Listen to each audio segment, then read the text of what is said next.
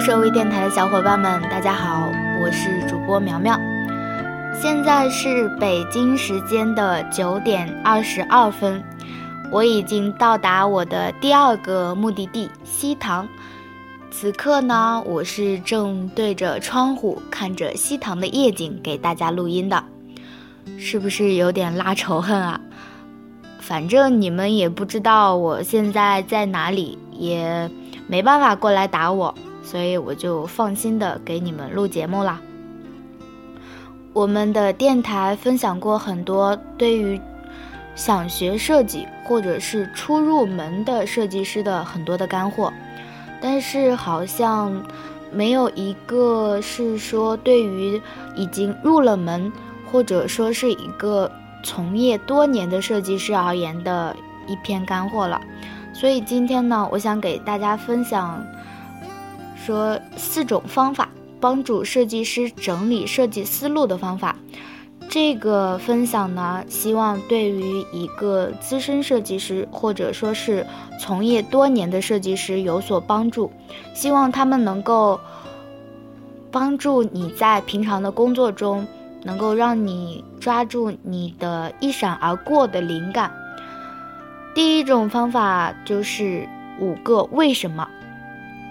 当我们开始最初学习交互设计的时候，你可能学到的第一件事情就是用户界面背后的体验过程，还有在了解用户怎样使用产品的过程，还包括用户在使用产品之前和之后的状态。但是，你只是仅仅知道这样一个概念，却没有将这个概念引入到你的整个设计过程之中。如果你还没有将它引入到你的整个设计过程之中呢，就赶快把这个时间轴引入到你的设计过程中吧，因为它能够帮助你设计出一个完整的从开始到结束的体验方案。思考所有产品的之前与之后的部分，能够帮助我们确保一个完整的用户体验。比如，用户之前是怎样下载到我的产品的？是从 APP 的商店、网站，还是搬的广告？还有，他们是否已经有了这个产品的账号？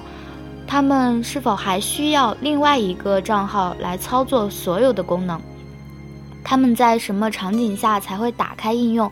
是在一个舒适的环境下，还是在嘈杂的地铁里？他们大概会花多久的时间使用我们的产品？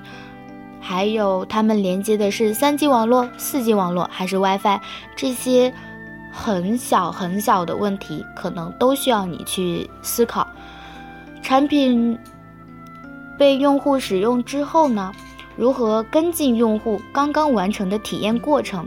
用户是否需要在任何地点都能够接收到任何的信息？当用户正在等待从应用中接收信息时，怎样去安抚他们的情绪？这些问题呢，都是需要我们去考虑的。第二呢，是对话。对话型的 UI 是一个非常流行的设计方案，即使对于某些产品来说并不太合适。实际上，设计师的目标是将科技实现功能。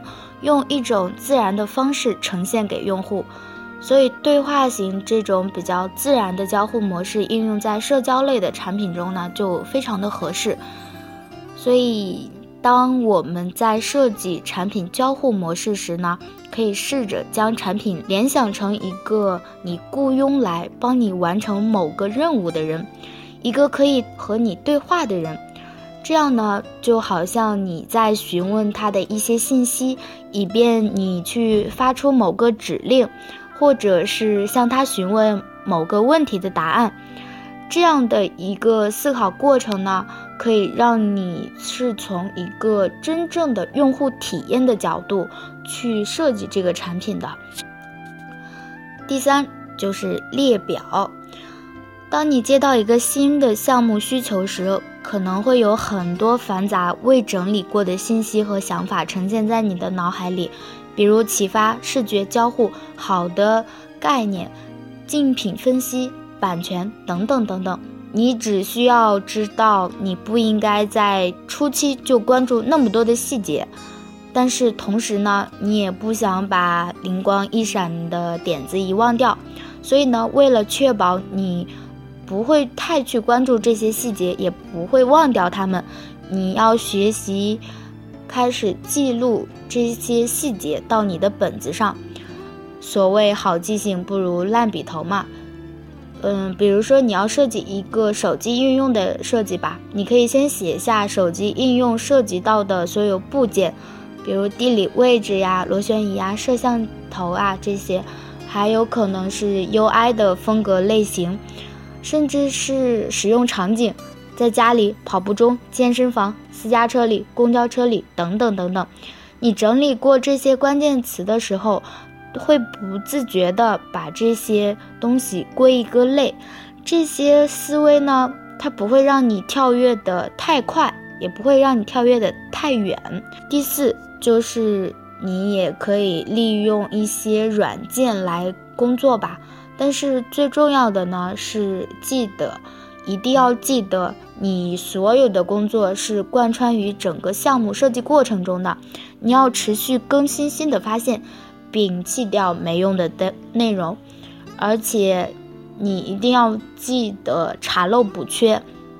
在整个设计流程中呢，你一定要懂得你最初的方案是怎么走的，然后到你实现整个产品落地之后的效果是什么样子的。这个时候呢，就需要你有一个完整的规划了。所以说，第四点呢。主要是说，你一定要有一个清晰的规划吧。好啦，今天呢节目就到这里啦。优设微电台始终相伴每一位在路上的设计师，拜拜。